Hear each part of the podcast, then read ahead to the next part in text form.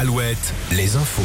Avec Corentin Mathias, bonjour. Bonjour à tous. La journée s'annonce plus calme ce dimanche sur le salon de l'agriculture. Hier, l'ouverture du 60e salon a été mouvementée, notamment en raison de la venue du président de la République.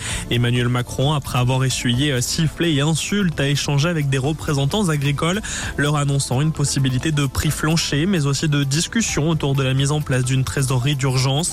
À ce matin, c'est le président du Rassemblement national, Jordan Bardella, qui se rend sur la plus grande ferme de France.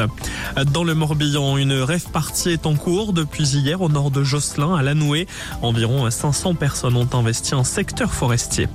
En Vendée, à l'occasion de la belle action, une journée de sensibilisation à la protection du littoral, Biotopia propose aujourd'hui un nettoyage des plages de Saint-Jean-de-Mont. C'est cet après-midi de 14 à 16 heures. Un peu plus tôt, d'autres ateliers sont proposés, notamment ce matin en lien avec la protection de l'environnement. C'est l'heure du sport. Alouette Sport.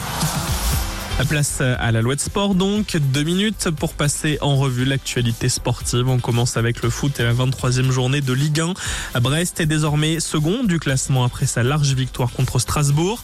De son côté, Nantes est